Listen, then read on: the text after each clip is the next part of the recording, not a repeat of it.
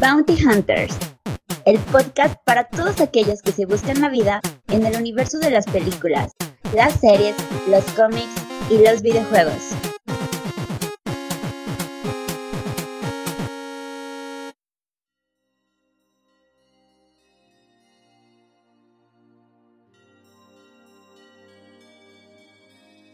Hola a todos y sean bienvenidos al episodio número 19 de Bounty Hunters. Al habla Chus y como cada semana me encuentro con un burrito más de la película de Pinocho. Dimitri Albertini, ¿cómo estás amigo? Mentiroso, mentiroso. ¿Cómo estás amigo? ¿Qué, ¿Qué cuenta, qué cuenta Morelia? Dinos, por favor. Nada, Morelia sigue también como siempre con su catedral, sus obleas, sus enchiladas. Oye, ¿no, ¿no, te encontraste algún este algún director famoso ahí en los churros? no, a Damián Alcázar, ahí comiendo. ¿A Damián Alcázar? Sí. ¿Y qué cuenta el Beni? pues nada, mi chus. ¿Qué va a contar? ya no soy el gordo mata. Pues aquí estamos con Dimitri, una vez más, enviado especial de Bounty Hunters a lo que fue el Festival de Cine de Morelia, lo cual lo tendremos en el próximo capítulo, donde pues, nos va a dar ahí una, una pequeña guía y una quemada de todo lo que vio por allá. Pero por ahora tenemos este, dos temas importantes, Dimitri, sobre todo pues con la película que se acaba de estrenar, de nadie más ni nada menos que del Rey de los Monstruos, esta vez en un género, este, pues, ¿cómo lo podríamos describir, Dimitri? Completa y enteramente dramático, este, fantástico. La verdad es que Guillermo del Toro lo describe como fantasía oscura. Horror, horror, horror místico. Entonces, pues, no, no, dejó de ser la excepción esta película. Ah, caray. Ah, caray. Fíjate que desde que escuchamos, bueno, al menos en mi caso, desde que escuché que, que Guillermo del Toro iba a dirigir este, una película de Pinocho, la verdad es que yo me esperaba que iba a ser algo así como como esta película de cual fue productor que se llamaba, creo que El Árbol de la Vida, ¿no? Si no mal recuerdo, no sé si, si ubica esta película animada, Dimitri. El libro de la vida, ¿no? El que habla de Día de Muertos. El libro de la vida. Exactamente, que era super family friendly, ¿no? Y, y una animación muy bonita, por cierto. Yo me esperaba algo así, pero híjoles, no, no he, no he tenido la oportunidad de, de, ver la película. Dimitri, me imagino que la vio allá en el, en el festival, ¿no? Y yo tuve chance de verla. ¿Qué quieres saber, Chus? Mira, Dimitri, pues la primera pregunta iría a... 75 pesos el boleto. no, Dimitri, eso, eso va para la guía del próximo episodio. Ok. Este. Mira, la primera pregunta que yo tengo así como fan de, de Guillermo, pues es este. ¿Qué tan diferente es mi concepción que tengo de, Pinocho en, en, el sentido de que te comentaba, de que me imaginaba un poquito onda el libro de la vida, con la película de animación que nos está mostrando en este, en este, pues en este momento, ¿no? ¿Es una película family friendly o, o qué onda? ¿O si de plano va a empezar con su fantasía oscura? ¿Vamos a tener niños traumados o no? No, citando a Guillermo del Toro, él decía que es una animación. Las animaciones también, originalmente son concebidas para niños, pero que las, hay animaciones que existen también para adultos. Y en este caso, él mencionaba que no es una película directamente hecha para niños, porque toca temas muy importantes que ya verán en la película, que se consideran como para adultos. Sin embargo, después de verla, te puedo decir que actualmente no es tan creepy como a lo mejor eh, resultara pensar, no sé, El Espinoso del Diablo, donde te muestran donde son demasiado horror, horroríficas, ¿no? En este caso aquí, yo creo que es más por el tema, que, que, a mí me parece que todo lo contrario deberían de conocer cada uno de los niños. Híjoles, pues mira, a mí sí me interesa saberlo, así ¿qué te parece si le decimos a los pod escuchas que adelanten esto? A quien quiera saberlo, igual no va a ser mucho spoiler, nada más nos va a hablar un poquito este, de este tema central. Adelante 10 segundos. Este, quien no, pues aquí estamos escuchando a Dimitri, que igual se disfruta seguramente. ¿eh?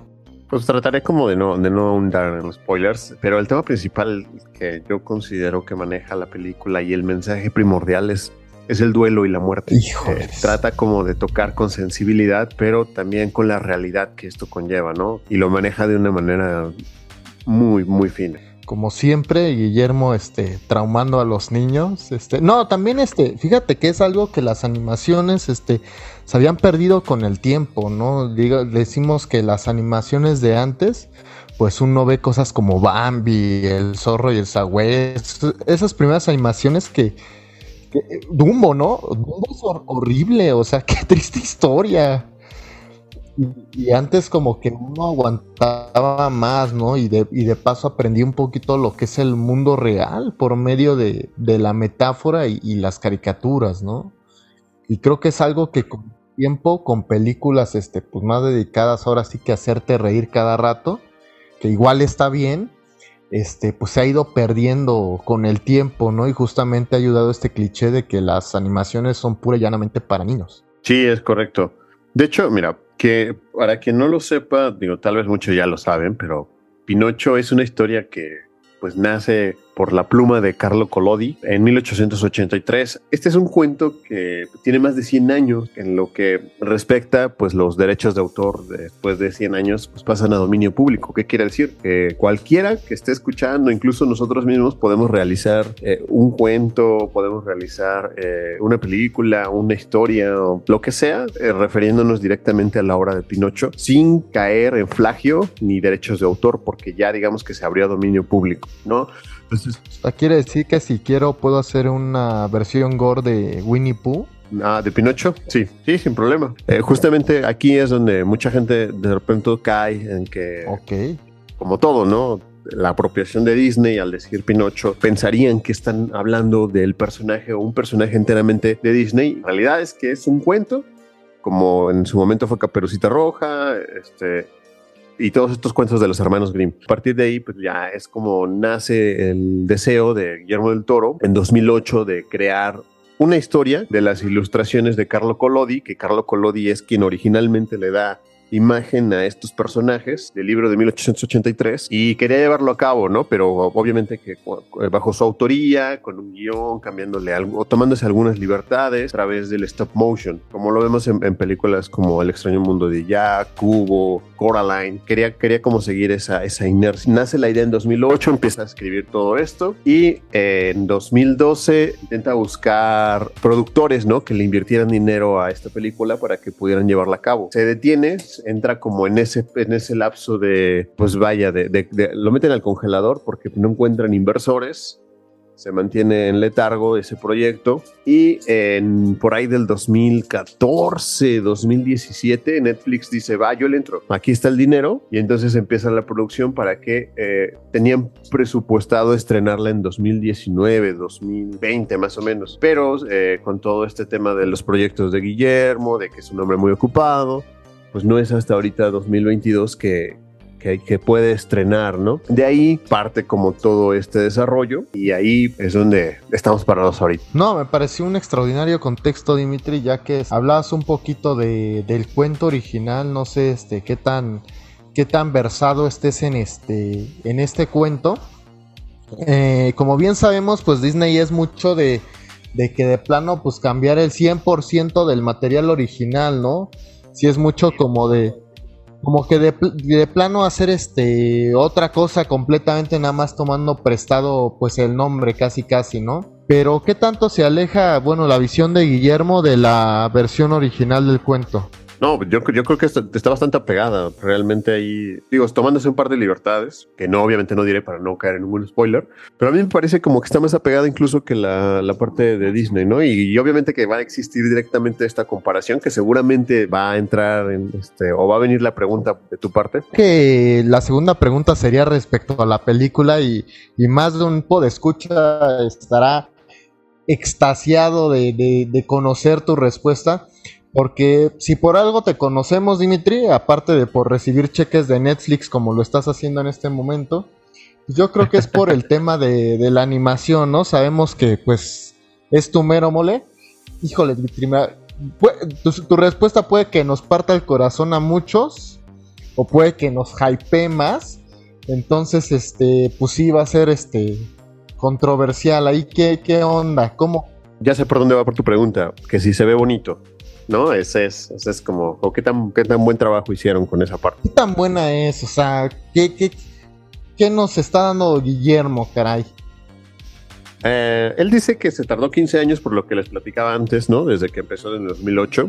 Y empezaron a hacer la animación por ahí del 2017. Entonces son como 5, 6, 7 años que, que han estado trabajando. No recuerdo exactamente quién fue el estudio que lo realizó. Lo que sí tengo como muy en claro es que se gastaron 35 millones. Gastaron 35 millones de dólares en realizar esta producción.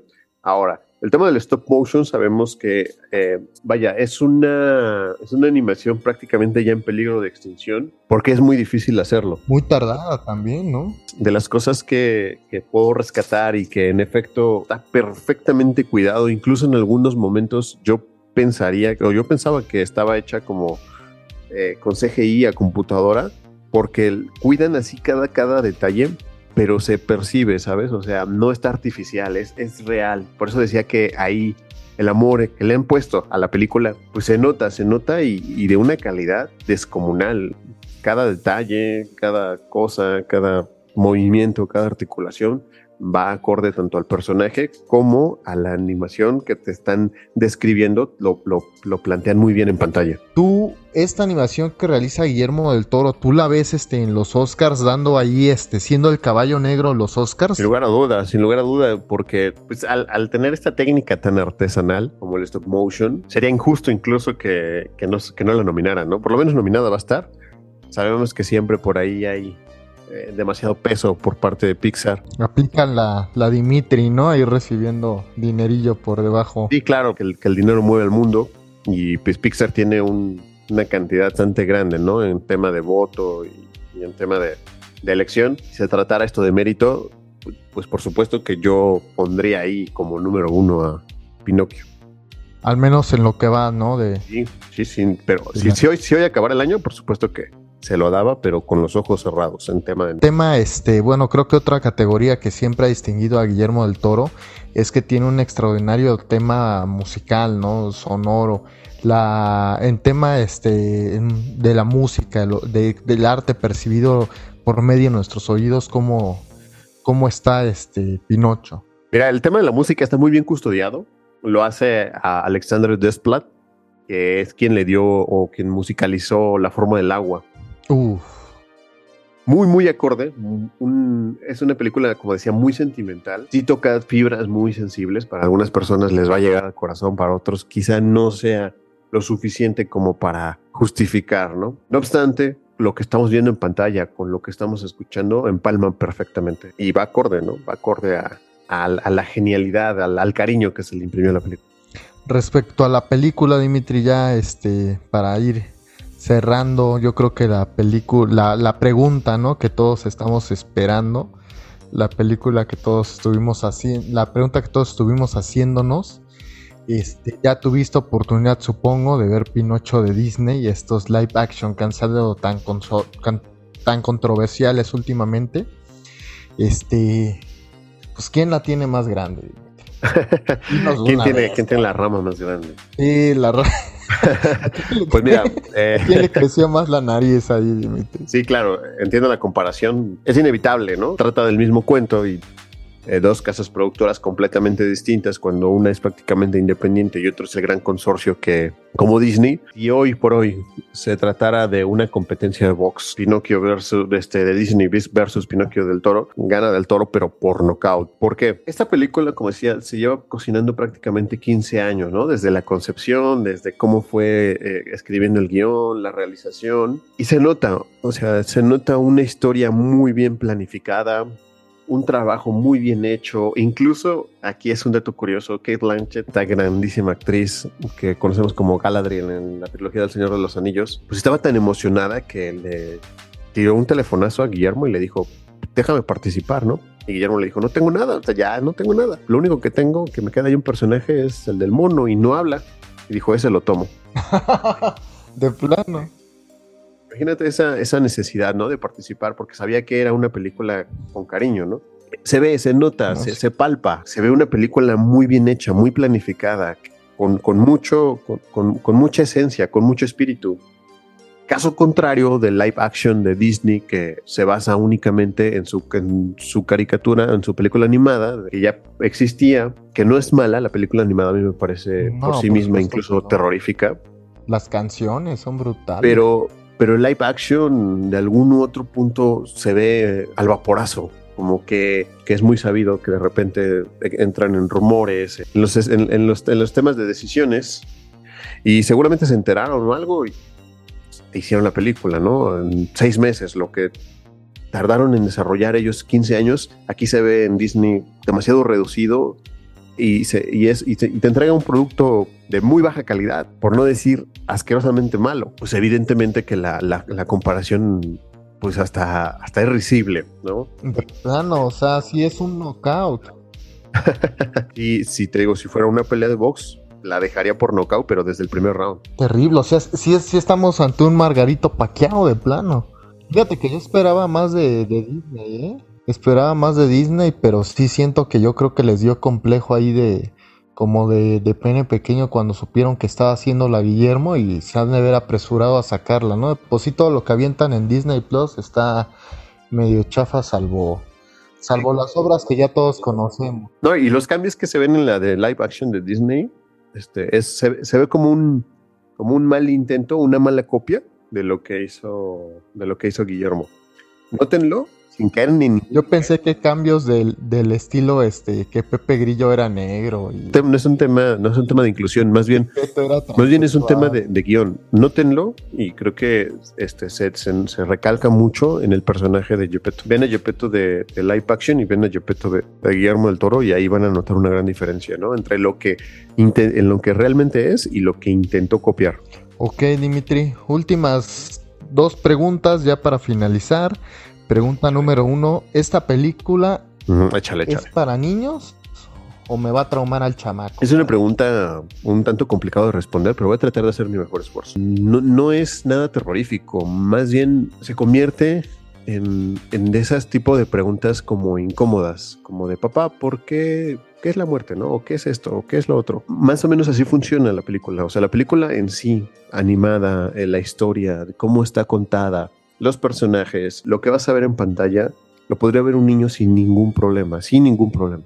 No obstante, el tema eh, que toca, que para mucha gente resulta ser un tabú, puede ser lo que, lo que lleve a, a pensar que a lo mejor no es para niños. Pero yo, en serio, o sea, si yo tuviera hoy un, hijo, sin pensarlo, lo llevaba a ver la, la de de Pinocchio, porque, porque es eso, o sea, es eso, o sea, es como sensibilizarlos desde pequeños. Ok, justamente la, la última pregunta va acorde a eso, este, sabemos que tú la viste en el Festival de, Cine de Morelia y seguramente, no, sabré, no sé si la habrá presentado Guillermo del Toro, no creo porque te conozco y sé que sé que ya tú hubieras tomado una foto con él o algo así por eso. Ya estaría en las redes de Bounty Hunters.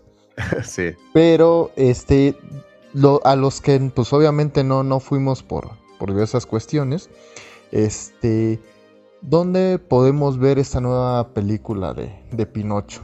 Desafortunadamente no pudo ir Guillermo, pero no por una decisión personal. Eh, falleció su mamá prácticamente ocho días antes y pues el hombre estaba muy muy sensible, ¿no? Obviamente que es la pues, una pérdida grande, pero se tomó la delicadeza de poner o mandar un mensaje diciendo y explicando una breve historia de por, por qué ver Pinocchio.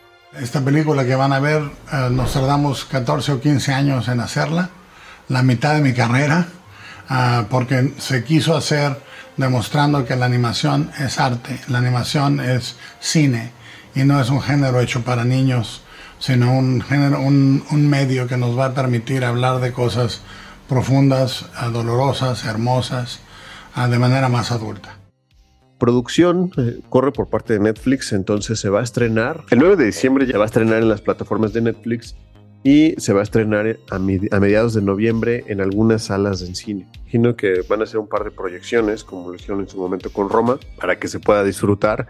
Y pues yo sí recomendaría verla, ¿no? Si, es de esas películas que, valen la pena, sobre todo por el tema de la recaudación, por el cine que, que es este en stop motion, y apoyarlo, pues resulta bastante beneficioso, ¿no? Para los creadores pues ya lo oyeron amigos. yo creo que esta este, es la, la, mención pagada por Netflix más creíble que nos ha dado Dimitri. Este, últimamente han hecho buena mancuerna, ¿no? Guillermo y Netflix, porque recordemos también que por ahí se estrenó El Gabinete, ¿no? El gabinete solamente he tenido la oportunidad de ver un capítulo. Hasta que no tengamos todo, hasta que no haya visto todo, te podré dar una opinión completa, certera. No, no, no, claro, a lo que me refiero es que van haciendo ahí una mancuerna interesante Guillermo del Toro y Netflix, ojalá este y sigan así, justamente para ver, poder ver más proyectos de, del mexicano. Si tienen la oportunidad de verla en salas, pues qué mejor. Si no, pues Netflix también está bien. Apoyemos el, el trabajo del tapatío de Guillermo del Toro. Lamentamos mucho su, su fallecimiento. Es este siempre va a ser mi director favorito y yo creo que una de las personas más talentosas que, que ha nacido en este país. Un suscriptor nunca llega tarde, ni pronto. Llega exactamente cuando se lo propone. Así que suscríbete y síguenos en nuestras redes sociales. Y ya que estás por ahí, dale like. Recuerda, yo solo te ofrezco la verdad. Nada más.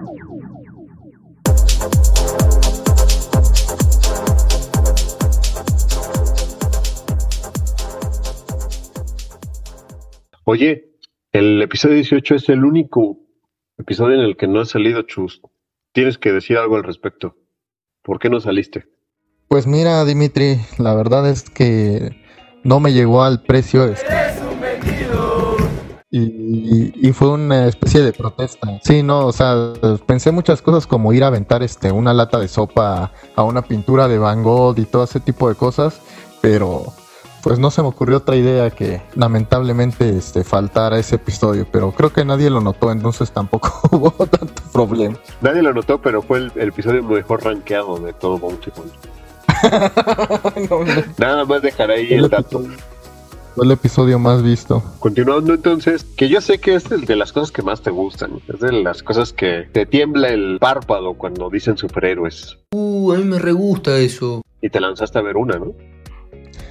Sí, Dimitri, ahora sí que, lamentablemente pues todavía se, continuamos en esa relación tóxica de Chus y los, y los superhéroes. Y, sí, nos lanzamos nada más, nada menos que a ver Black Adam. ¿Quién chingados es Black Adam? Para los que no lo conocemos, que nada más sabemos que es como una copia barata ahí de Shazam. Pues Black Adam es un personaje este que, en, en, en, el mundo del cine pues nunca había tenido una adaptación ya supervillano, un antihéroe ficticio obviamente, de DC Comics, creado por Otto Binder y Seidberg. Y es el archienemigo de, de y de la familia, este, de la familia Marvel, ¿no? Es prácticamente vendría siendo como este enemigo que, es típico en los, este, en las películas de superhéroes. Por ejemplo, tenemos a Spider-Man y Venom que comparten poderes y toda la cosa y son relativamente parecidos, ¿no? O como Flash y el Anti-Flash, pero es de estos villanos que con el tiempo se fue ganando el cariño del público, justamente como Venom, por ejemplo. Venom comenzó siendo un villano y ya después ya, ya tiene hasta su propia película donde es este el héroe, ¿no? Nosotros somos Venom. Sí, no, efectivamente. Entonces fue lo mismo que le pasó a, Black Adam, fue un villano pues que gustó mucho al público y pues no hay mejor estrategia de decir este, pues que es un antihéroe, ¿no? ¿Y qué tal estuvo con tu compadrito Dwayne Johnson. Sí, mi, compañero de, gimnasia, obviamente, este, pues él pagó la anualidad, yo solo he ido una vez. Eh, pues mira, Dimitri, está, está buena. Pero la película, no, no Dwayne Johnson. Ah, ah, ah, bueno, ah, no. Está bueno, perdón. Ah, está más o menos, entonces. no, sí, yo, ya iba a empezar. No, está buena, larga, gruesa. No, está, este. No, hombre, Luego, luego, luego te vas directamente a la rutina, al cardio. Oye, pero pues, vamos a empezar primero por lo, por lo, lo, inicial, con, los actores. Obviamente que pues, tenemos aquí al carismático Dwayne Johnson, tu compa, como decíamos, que él estaba como obsesionado directamente con hacer esta película, pero tanta obsesión lo, lo, lo, lo, hace bien, lo refleja en pantalla, hace una buena interpretación, además de, del pose, así al estilo Chus es la primera vez que es adaptado al, al cine. Y pues fíjate que para nosotros los fans, este siempre fue como un sueño húmedo, esos pequeños sueños que de vez en cuando se nos, se nos hace ver este, justamente a los actores que queríamos en el papel que era requerido. Y pues Dwayne Johnson lo hace, lo hace, nos cumple este, este pequeño sueño y lo hace bien, Dimitri. O sea, la verdad es que este papel de un tipo super varas, que es este, pues que es, que es malo, pero a la vez es bueno que hace justicia pero a su manera, pues es el papel de la vida de Dwayne Johnson, o sea, es un papel que ha manejado desde que estaba en la lucha libre, ¿no? Este, The Rock siendo, este, pues el, un, le dirían acá un rudo, pero pues que es carismático, que te cae bien, que te alza la ceja, que te hace reír con algún otro, que otro comentario. La verdad es que este, lo hace bastante bien Dwayne Johnson como, perdón, como Black Adam. ¿Y los demás personajes? Pues mira, Dimitri, yo creo que lo más importante de, la película es que sale la Sociedad de la Justicia, que es el primer grupo de superhéroes de la historia. Salen este, pues varios este, personajes icónicos de, de esta primera agrupación, resaltando por ahí un 007, no sé si... Pierce Brosnan. Exactamente. Como... Como, como este... Como el Doctor Strange de DC.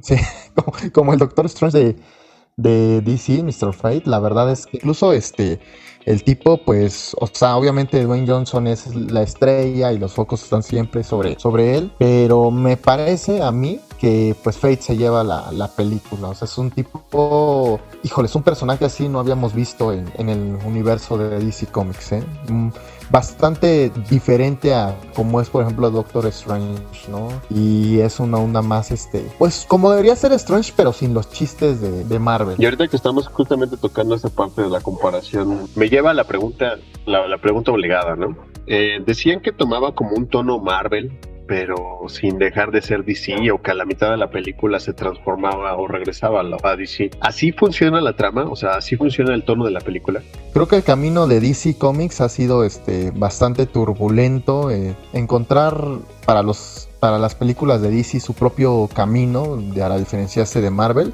comenzaron siendo súper oscuras y prácticamente sin un chiste todo lo que hizo el Joss Snyder pero fíjate que yo creo que con el tiempo encontraron una, una, ah, un equilibrio perfecto entre el humor y la comedia, entendiendo que su público objetivo pues siempre son este niños y, adolescentes principalmente y uno que otro grupo como nosotros. ¿Somos tan viejos? Sí. Pero fíjate que yo creo que ya han ido encontrando su, su camino. Yo diría que, que, el tinte de esta película es muy parecido a lo que vimos en este en Suicide Squad, por ejemplo. No en la primera, sino en donde sale pues su, ahora sí que su, su compañero de, chamba, el buen John Cena. ¿Tú qué dirías, la trama? O sea, si es que está justificada, es simplemente un capricho de The Rock, o eh, por lo menos está entretenida, ¿no? Sin dejar, sin, sin pedirle peras al olmo.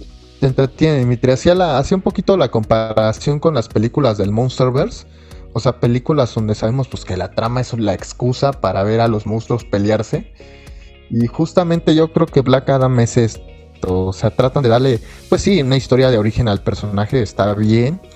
Pero independientemente de eso, pues ya todo lo demás este, es, una excusa para ver a, The Rock soltando ahí unos buenos este, mazapanazos. Y no, de, y no de primaria privada, de primaria pública, O sea, de los chidos los chicos, y la verdad les queda muy bien, ¿eh? Les queda muy bien.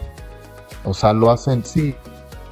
Son, son rescatables mucho mejor de lo que nos ha mostrado Marvel últimamente. En la película que ustedes digan. Y, son entretenidos, Dimitri. O sea, sí vas a ver a, a Black Adam pasándose de rosca con los villanos y los vas a ver en buenos combates uno a uno contra, contra los héroes, ¿no? Está muy bueno en ese aspecto la, la película. Pero entonces sí la recomiendas, o sea, para verla en el cine, los efectos especiales, la acción, la aventura, ¿vale la pena? ¿Para entretenerse un fin de semana?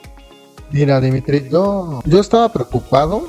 Estaba preocupado porque, este, como bien sabes, Dimitri, Dwayne Johnson es productor de esta película. Eso quiere decir que pues, le metió lana a la película. Hizo un trato por ahí con DC para, para dos películas. Una era Super Mascotas, a la cual este, le hicimos un, un, episodio especial en Bounty Hunters y la verdad es que le fue muy mal en taquilla a Dimitri y muy, muy mal en merchandising, ¿no? Entonces, este, The Rock hace esta película, tiene múltiples refilmaciones, estuvo a punto de ser cancelada, sabes que el nuevo jefazo de, de Warner andaba cancelando todo. Fue Dwayne Johnson personalmente, habló con él y dijo, espérate papi, ¿cómo crees, no? Yo le metí mil a esta película. Y le dijo el jefazo de Warner, bueno, claro, pues estarás muy mamey, pero me la arreglas y me la vendes o vemos cómo la hacemos. Fueron las múltiples refilmaciones y todo esto de que Dwayne Johnson pues estuvo hasta viniendo a México, pero la, la fui a ver con expectativa cero y yo creo que eso me sirvió para disfrutar bastante la película.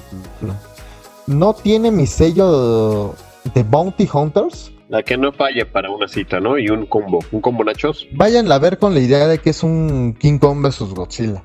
O sea, si no, para llevarte a la novia, para llevarte al amigo, pues para pasártela bien. Es, esa es la película, para pasártela bien. Y ahora sí, vamos a poner una advertencia de spoilers. Alerta, los siguientes comentarios son considerados como spoilers. Puedes terminar el episodio aquí. Y me lleva a la pregunta, Chus. Sabemos que, que Black Adam, eh, el enemigo natural sería pues el carismático Shazam, ¿no? Pero aquí lo quieren encaminar a que pelee contra otro personaje, que son, es la escena post créditos. Y a ver, cuéntanos de ella, cuéntanos de ella, a ver, ¿qué, qué tienes que decir al respecto? Porque incluso vi que hasta cambiaste tu, tu foto de perfil. Carajo, pues así debe ser, Dimitri. Sí, no, este. Uf.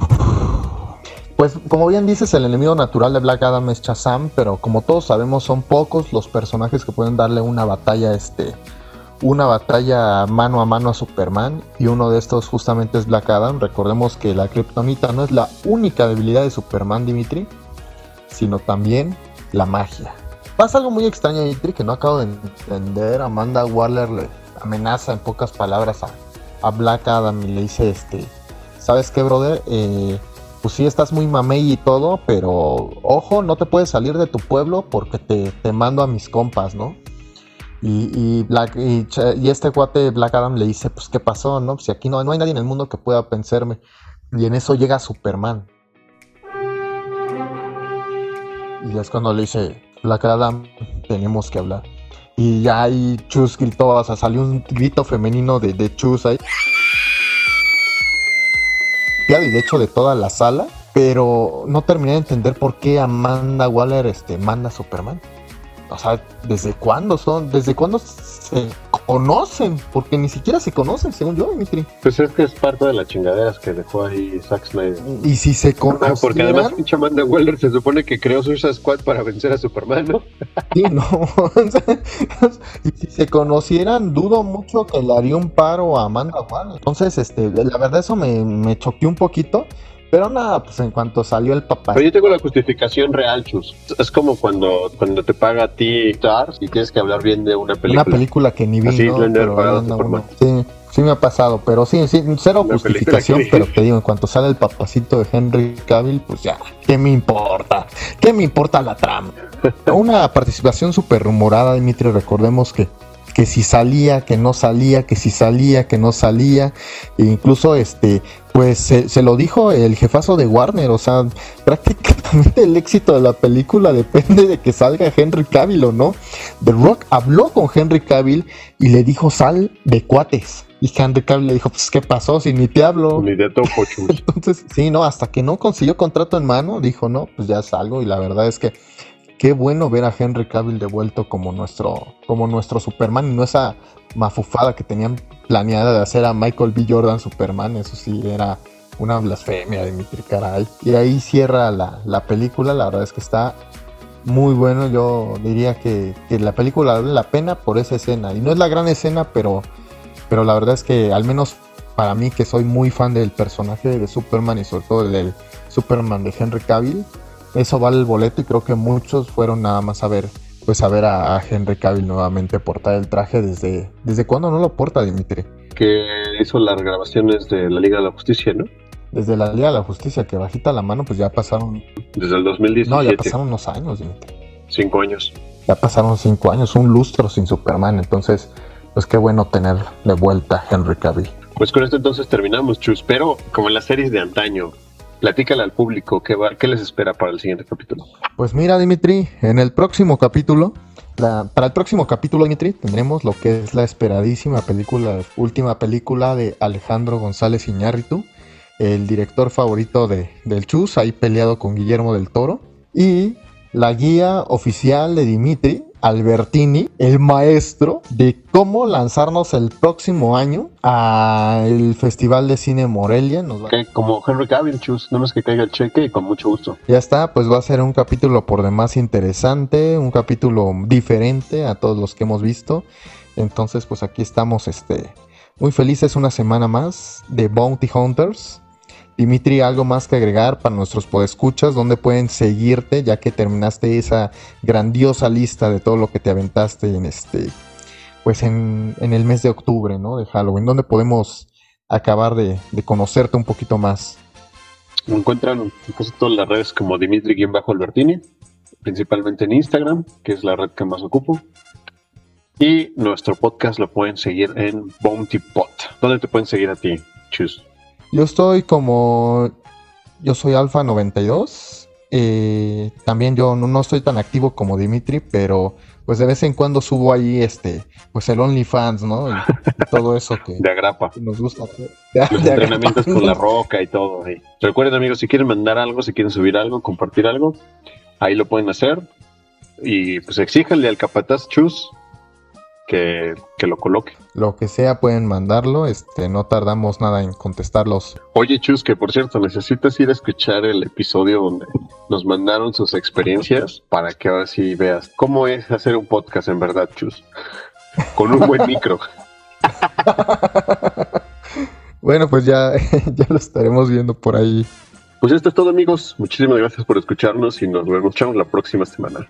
Nos vemos luego. Adiós. Nos estaremos viendo en el futuro. ¡Shazam! Hemos llegado al final de nuestro episodio. Que la fuerza te acompañe. Y no te preocupes.